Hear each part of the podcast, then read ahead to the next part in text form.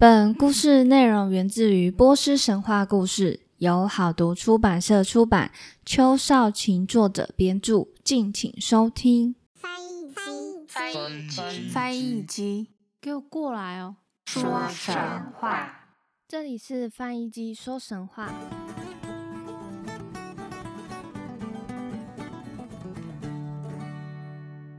欢迎收听翻译机说神话，我是翻译机。第一集的起源呢，其实就把波斯神话的天神已经讲的差不多了。接下来呢，我们就要来进入到波斯神话中建国诸王的部分。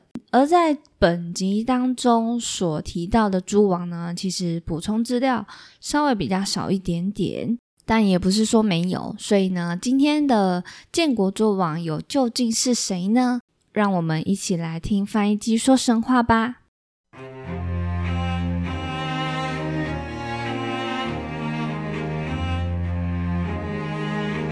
前一集在波斯神话中的起源，我们有提到，波斯神话中第一位人类叫做凯尤马尔斯，想当然，他就是波斯第一位国王，也就是凯尤马尔斯。因为这个时候呢，其实波斯还没有叫成伊朗，所以我呢，我就先还是以波斯神话为主。波斯的第一位国王是凯尤马尔斯。那时候呢，世界绿意盎然，阳光普照，人间一片光明。凯尤马尔斯国王呢，穿着兽皮制成的衣服，在高山上的宫殿统治。他改善了衣服跟食物，又教导人们如何饲养牲畜与家禽，人民因此生活富足。无论是人类或是飞行走兽，都相当敬爱这位国王。他们不辞辛劳，爬上位于高山的宫殿，来到王座前行礼。万物都为凯尤马尔斯祈祷，但愿这样子的贤主能够长命百岁，永远守护他的子民。他有一个儿子，名叫西亚马克，我们就叫他马克。长得呢英俊又聪明，凯尤马尔斯十分疼爱他，每次看见他，心中就充满喜悦。父子两个人与他们的子民过着平静的生活。可惜好景不长。二神阿里曼看见这个世界如此繁荣祥和，不禁嫉妒起凯尤马尔斯，决心与他作对。阿里曼也有一个儿子，生性残暴好斗，凶狠如狼。为了夺取凯尤马尔斯的王位，阿里曼之子率军进犯。二神也毫不掩饰野心，逢人便说自己谋反的计划，事情就这么流传开来。凯尤马尔斯一直被蒙在鼓里，直到天使来到他的面前，揭露阿里曼的阴谋，国王才恍然大悟。此时呢，马克也听说了阿里曼的诡计，他敬爱父亲，一想到卑劣的二神父子竟打算谋害。自己的父亲便满腔怒火，年轻的王子呢热血沸腾，渴望击败阿里曼，让世界重获安宁。他派人打探敌情，又召集兵马，穿上豹皮战袍，率军抵挡阿里曼之子的邪魔大军。两军呢交战不久，马克就找到了阿里曼之子。他无惧的向前迎战，与阿里曼之子扭打成一团。可是命运并没有眷顾马克，二神之子逐渐占了上风。他从后面紧紧抓住马克，猛力的一折，就折弯了马克的身体。紧接着，他将马克丢到地上，手掌向下一劈，打烂了马克的肝脏。王子就这么死了。波斯的军队看见统帅阵亡，军心溃散，很快就被阿里曼之子击退。马克的死讯传回王宫，国王顿时陷入绝望，他惨叫的一声“啊”，跌下王座。他的内心悲愤无比，命运怎么能对我如此残忍呢？竟然夺走我最疼爱的马克！波斯的士兵呢，就跟着国王。放声大哭，他们列队来到宫门前，不停的哭喊。飞行走兽也登上高山，伤心的嚎叫。整个王国深陷于悲痛之中，度过了艰难的一年。终于，上天传来旨意，要人们节哀，重新振作。国王听到这句话，便擦干眼泪，收起悲伤。天神说：“只要遵从天意行事，往后必能战胜恶魔，替马克报仇。”从此，国王日夜忙于政事，一心一意壮大国力，期盼有一天能为马克报仇。马克留下一个儿子，取名叫做胡山。这个年轻人不仅聪明，还颇具王者气质。国王十分欣赏他，把他当做自己儿子般抚养。国王呢，没有一天忘记着要替儿子复仇的心愿。等到时机成熟，他招来胡山，说出那段悲伤的往事，并阐明自己复仇的决心。国王说：“如今时候已到，我将率领大军出征，命你担任先锋。倘若我不幸战死，大军就由你统领。”国王呢，就从四面八方召集军队，不只是人类，就连野兽和天使也前来响应。波斯大军浩浩荡荡的出发，国王殿后指挥，胡山则奉祖父命令，在最前面率领军队。阿里曼之子得知凯尤马尔斯的军队进逼，不禁感到害怕，派出邪魔大军迎战。凯尤马尔斯麾下的野兽齐声吼叫，妖魔鬼怪吓得直打哆嗦，原本的斗志也跟着动摇。顷刻间，两方的军队冲向彼此。波斯人这次多了野兽帮助，逐渐击退邪魔大军。在战场上，胡山遇到阿里曼之子，毫不犹豫地与他对决。胡山一把抓住阿里曼之子的腰带，奋力拖住他。最后斩断他的头颅，二神之子的尸体就被推倒在地上，身上一大块皮肤也让胡山扯了下来。国王见到胡山替他报了杀子之仇，心里十分满足。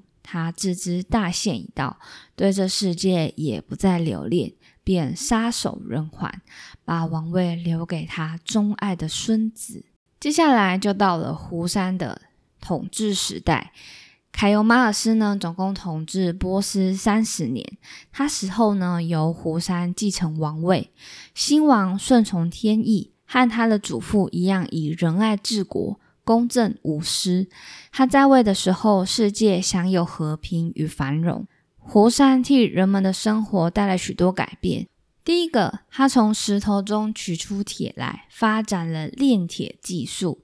在那之后，铁制的斧头、榔头和锯子接连出现，人们因此能够开河造渠、引水灌溉田地。第二个，他们以前呢只能采集水果充饥，如今在胡山的领导下，他们学会如何播种、耕作与收获，生活自给自足。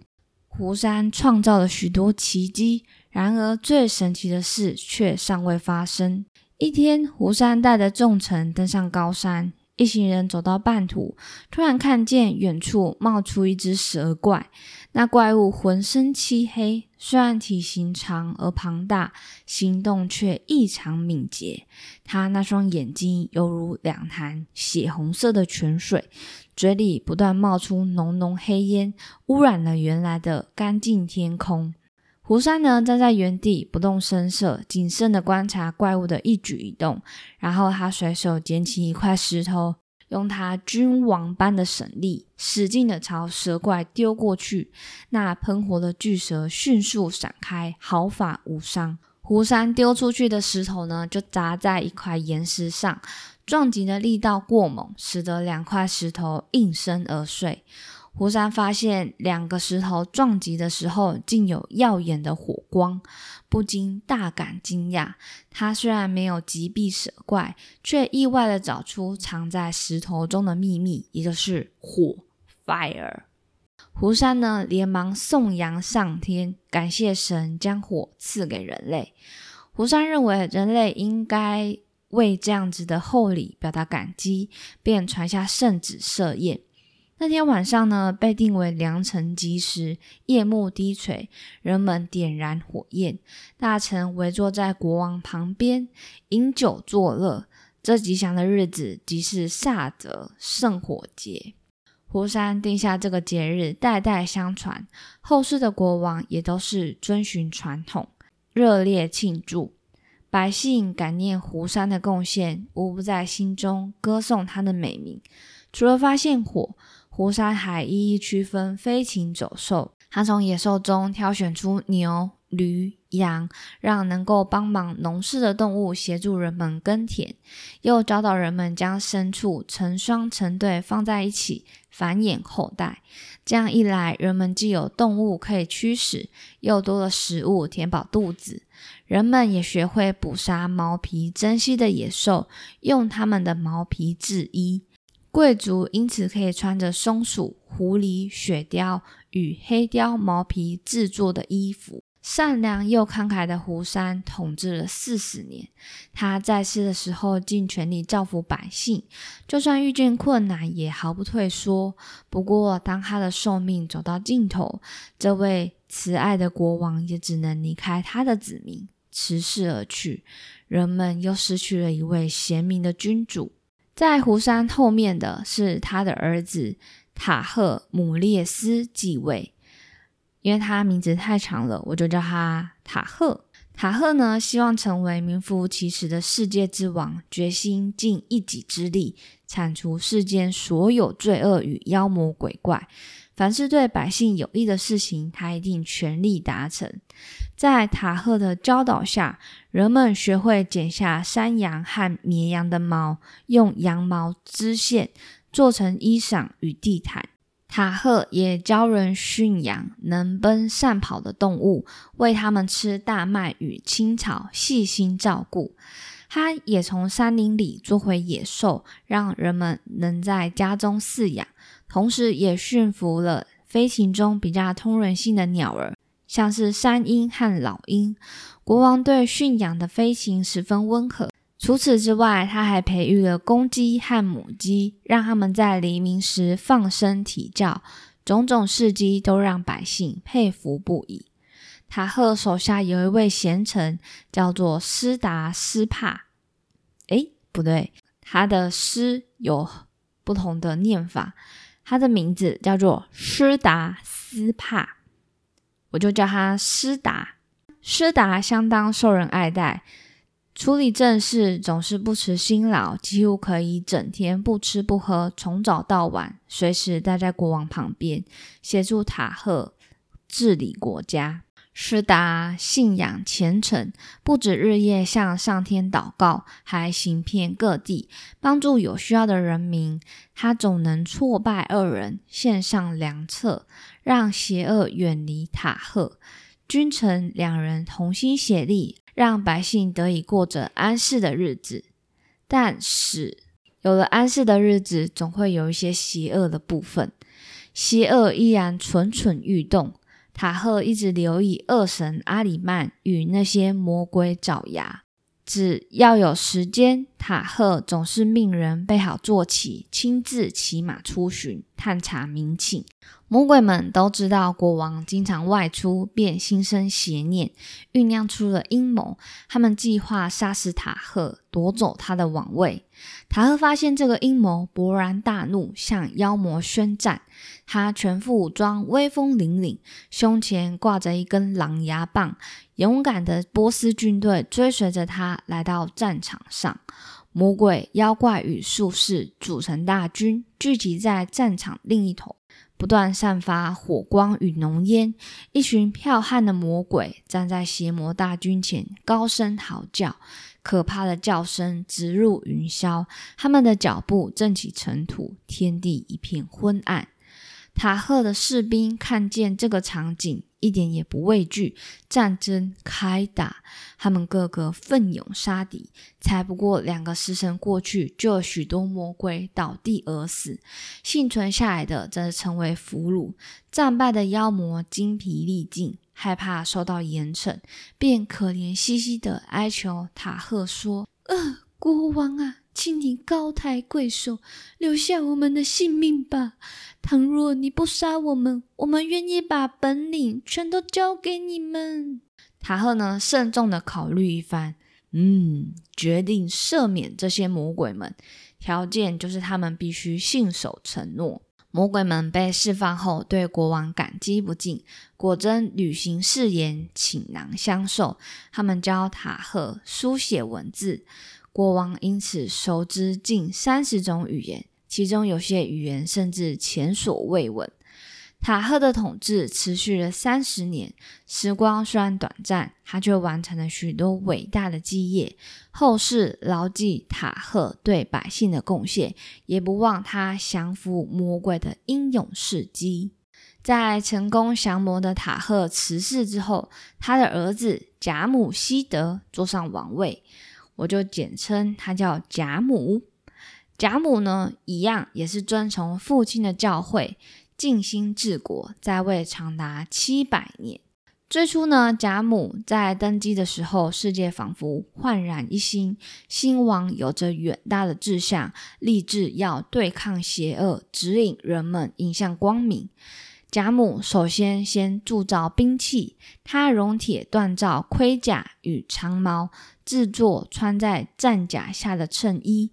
将这些精良的武器全部交到士兵手中，他也利用兽毛、亚麻、蚕丝与生丝制作成衣服，教到百姓纺线、织成衣料，用水洗过再缝制成衣。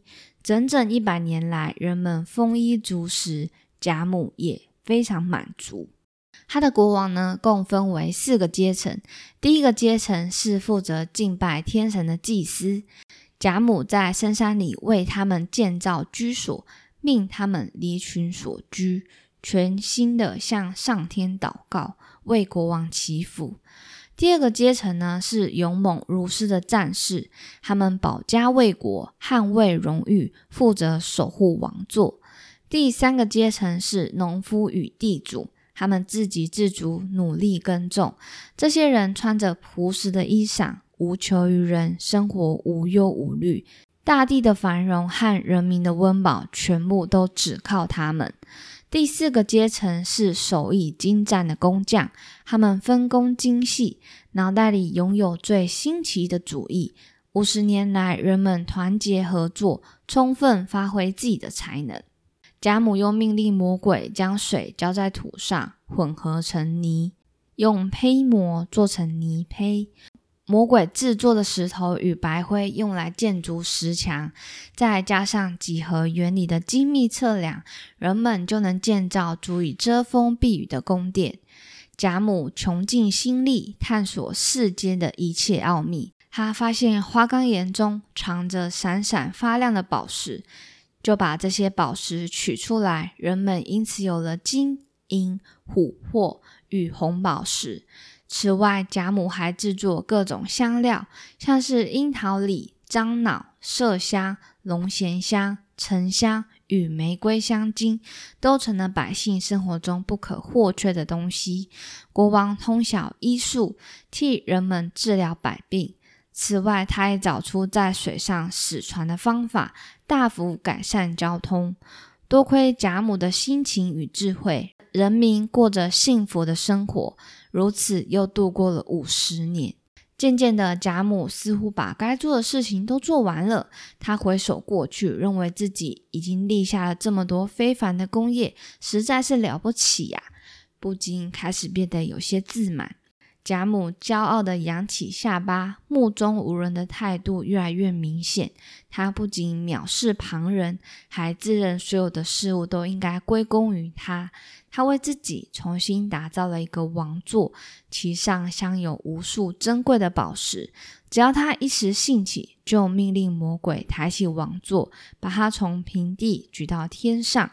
贾母置身高空，觉得自己像是太阳般。光芒万丈，还有谁比我更适合主宰人世的一切呢？他自己得意的自己问自己。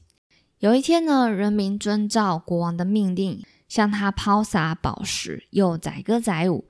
贾母高兴极了，将那个日子定为新年的第一天，规定往后每到这个节日，人民都要设宴欢庆。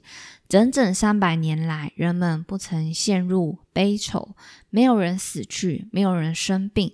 也没有人偷懒不工作，人民是这么淳朴又善良，就连魔鬼也像是服从的奴隶一样，诚心的侍奉国王。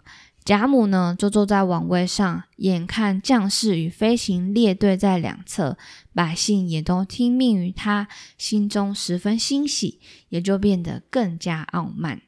一年又一年过去了，贾母的骄傲不减反增。这位原本信仰虔诚的国王，如今已不再敬拜上天。他不愿意服从天神的旨意，只听得进自己的想法。贾母招来众臣，不断吹嘘自己多么伟大。他对众臣说：“在这世上，没有人与我相比。你们看，我把世界打造的多么美丽呀！人间所有的伎俩都是我创造的。”百姓能够过着富足的生活，也都是拜我所赐。像我这样子高贵的世界之王，过去有哪位国王能比得上我呢？还有谁能像我一样呢？那些敢胆质疑我、不服我的人，简直与恶神阿里曼没有两样。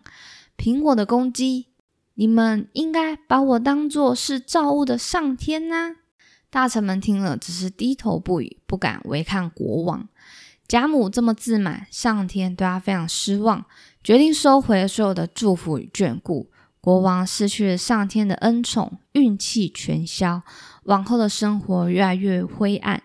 他成为百姓议论和嘲讽的对象。他们都说啊，贾母啊，太过自满啦，才会受到上天的责罚。贾母一听到这句话呢，就非常生气。他下令，只要有人稍微让他不高兴，就会被立刻赶出皇宫。二十三年过去了，贾母的统治变得岌岌可危，他终于感到恐惧，从前的自信荡然无存。贾母明白了，凡人不该自认与神一样崇高，谁要是敢对上天不敬，就会受到严厉的惩罚。上天将震怒，都是因为他太过骄傲。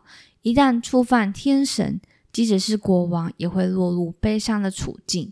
贾母内心饱受折磨，这才重新向上天祈祷，希望获得宽恕。然而一切都已经太晚了，回不去啦！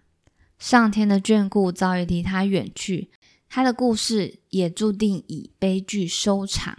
以上就是今天这几位建国诸王的神话故事。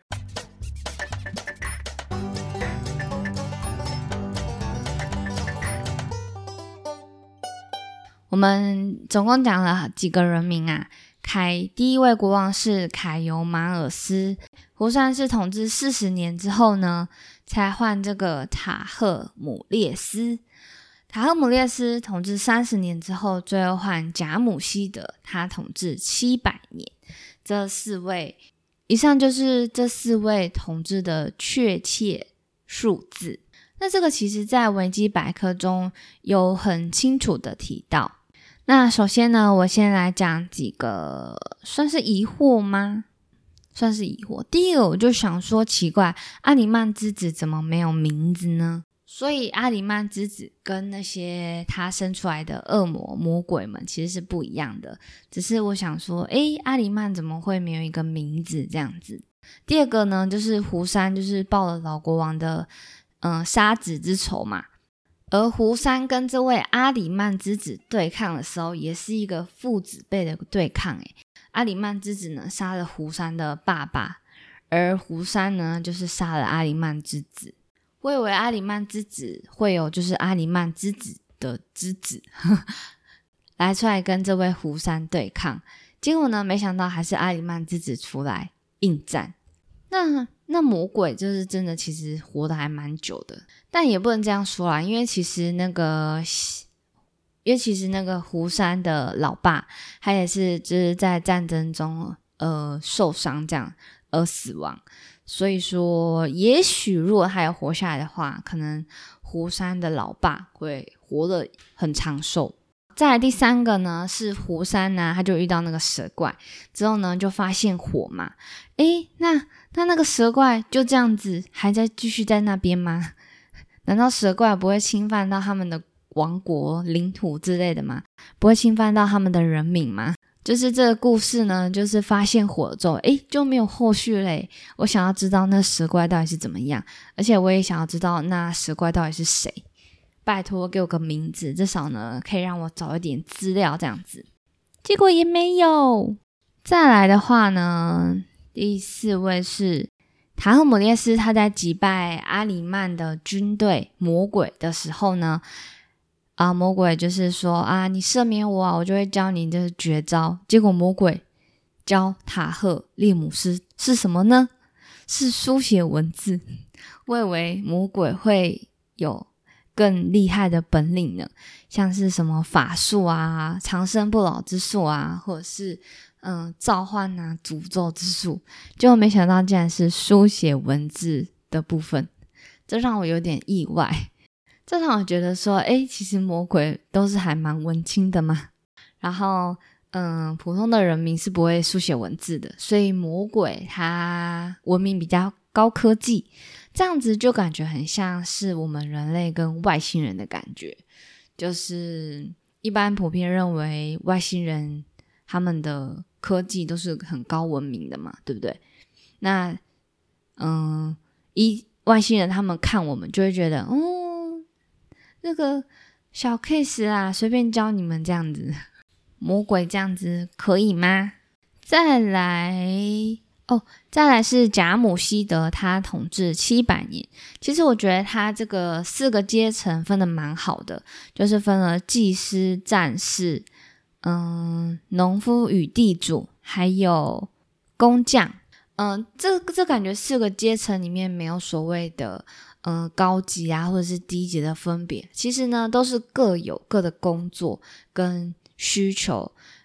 以及对于这个王国有贡献的地方，像是祭司，他就负责就是赞扬上天就好了；战士就是保家卫国嘛；农夫跟地主，他们就要要负责这王国的食物；而工匠呢，他们就是要打造一些些嗯新奇的玩意，这样子。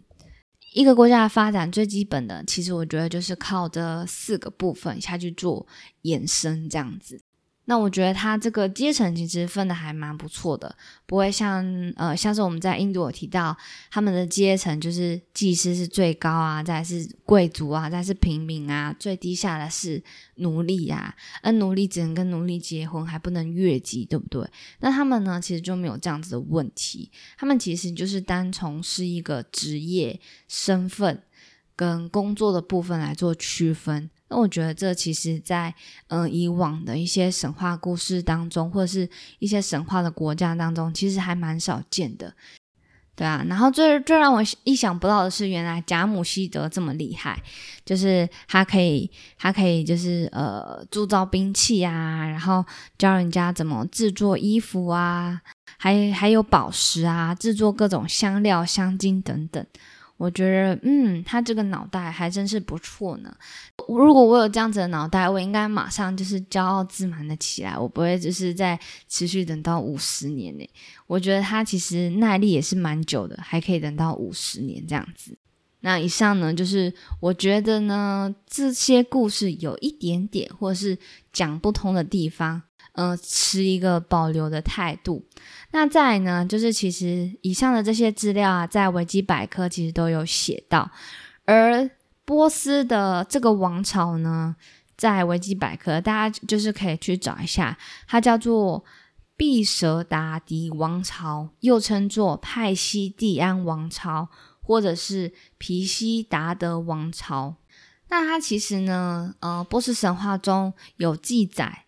的一本书叫做《列王记》跟《阿维斯塔记》里面的波斯王朝其实都是嗯同一个。那通常呢，这个就被称作是第一个波斯民族的王朝。那它其实有分呃六个阶段，就是前期、兴盛、篡位、复兴、评判跟终结。那今天我们讲到的这四位啊，就是。前期跟兴盛的部分。前期呢，就是凯尤马尔斯、胡山跟塔赫姆列斯的时代。这其这个时代前期其实主要都是与恶魔进行斗争。而在兴盛的部分呢，因为其实阿里曼呢已经被嗯消灭了。那贾姆希德呢，其实呃他就发展了很多纺织啊、建筑啊、烹饪艺术、航船等技技术这样子，而且甚至还制定了新年元旦。这个时候的王朝呢，就开始进入全盛时期。而这个。波斯城的首都啊，叫做波斯波利斯，也因此呢，就在中世纪，波斯人呢就称作是贾姆希德的王座。但是因为在统治后期呢，他施政不善嘛，就是我们刚刚有提到的骄傲自满啊，对主不敬啊，就导致一些反派渐生。最后呢，我们刚才没有提到是谁。击败了他，结束了这个兴盛的时期。那这个其实就是在下一集我们会提到的蛇王佐哈克。蛇王佐哈克呢，其实是得到恶魔的辅佐和波斯军队和民众的支持而击败了贾姆希德。那究竟是怎么样呢？我们就下一集蛇王的时候呢，再跟大家做说明。之后呢，篡位之后呢，就是以蛇王的部分来作为一个断点。之后还有分为三个时期，那我们之后故事也都会一一的呈现给大家。而在维基百科上有一个族谱，我觉得是蛮详细的，我会放在 IG 上面，然后大家可以去看一下。我觉得这个族谱呢，比我之前做的族谱，嗯，好看的非常多。大家也许就是之后在提到的时候呢，可以嗯边看这个族谱，然后边去对照。我想。我讲的内容这样子，而且其实他这些名字啊，跟书上的翻译都差不多呢。我吓到，因为之前呢，其实像是波斯啊，哎，不是，因为其实之前像是印度啊、波斯啊，甚至中国，有一些些呃英文翻译成中文的那些呃字呢，会有点不太一样。但是前面这四个至少。嗯，至少我们讲到了五个嘛，今天有讲到五个，五个名字几乎都完全一模一样，而且字也都一模一样，就让我觉得非常神奇。所以说这个族谱呢，可以给大家参考用。那我也会，那我会放在这个 IG 上面哦。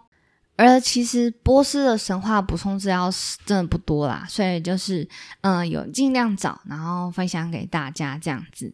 那我们接下来就进入闲聊的部分啦。最近我遇到的困扰就是在阳台的部分，我们是用铁皮然后去做搭建的。它下雨啊，就会有滴答滴答的声音。而我们在录的时候呢，刚好遇到了梅花台风侵袭，然后最近又是刚好台风的季节，时不时呢就会下雨。那下雨的话呢，滴到铁皮就会有声音，而且很大声。这个就是让我觉得非常困扰的地方。离我录音的旁边是隔着一个窗户，但是窗户外面就是阳台，所以其实那个声也是非常大。那如果说大家就是有听到滴答滴答的声音啊，不要怀疑，那不是你耳朵有问题，也不是嗯整个录音有出现了什么现象，那个就是家里的那个滴答的声音完全没有去除掉这样子，所以真的是不好意思伤到大家的耳朵了。那以上呢就是今天的波斯神话故事的部分。喜欢我的听众朋友呢，欢迎到 Instagram 或是 Facebook 搜寻“翻译技术神话”，也都可以找得到我。那今天的一些资讯呢，像是维基百科的族谱，或者是网址，我都会分享在 IG 上面，所以大家也可以去多看看哦。那今天故事就分享到这边喽，我们就下次神话故事见喽，大家拜拜。